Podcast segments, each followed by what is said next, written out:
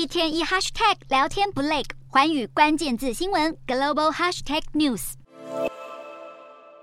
联合国最新数据显示，印度即将在今年年中超越中国，跃升全世界人口最多的国家。面对世界第一的称号即将被取代，中国民众的心情五味杂陈。有人认为印度正在崛起，但也有人觉得中国的震惊实力难以被超越。不只是民众关注人口问题，中国当局面对去年人口数睽违六十年首次负成长，各地也相继推出政策鼓励生育。浙江绍兴的上虞区日前就针对符合二孩、三孩条件的家庭，祭出十三条优化生育政策，其中更包括三孩家庭购房时可以获得三十万人民币，相当于新台币一百三十三万左右，可以直接用来折抵房款的房票。在中国政府推动共同富裕示范区的背景下，二零二二年上虞区的人均可支配收入达到六万三千四百六十一元人民币，大约是二十八万新台币。在浙江绍兴这个富庶之地拿下成长速度第一的宝座。